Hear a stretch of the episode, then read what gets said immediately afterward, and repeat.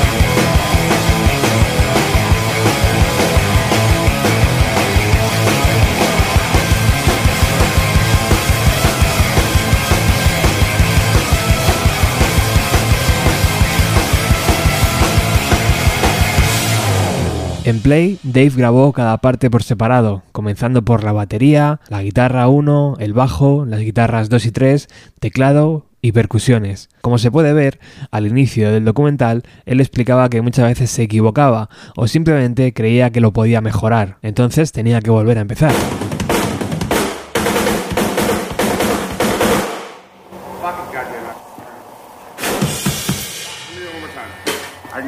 En el vídeo vemos a un equipo de Dave tocando a la vez. La forma en la que está grabado le da un dinamismo que nos hace creer que en verdad hay siete Dave Grohl tocando. Y la canción, de 23 minutos de duración, nos recordará inevitablemente a momentos de la discografía de los Foo Fighters, pero también nos hará volar hacia otros parajes progresivos que molan mucho. En YouTube vemos el resultado final, pero en la web play.roswellfilms.com podemos escoger entre verlo así o ver la batería, el bajo, las guitarras, la percusión o los teclados de forma individual. Os recomiendo mucho esta opción porque incluso puedes escoger el sonido de cada instrumento o escucharlo todo a la vez. Sin duda estamos ante otra genialidad de Dave Grohl que sigue haciendo lo que mejor sabe, disfrutar de la vida, disfrutar de ese don que tiene para hacer música y sobre todo disfrutar compartiendo estas ideas locas de un músico que nunca se limitó a ser un simple batería. Os dejo con play, recordad, son 23 minutos de música seguida, sin ninguna parte vocal, disfrutadlo.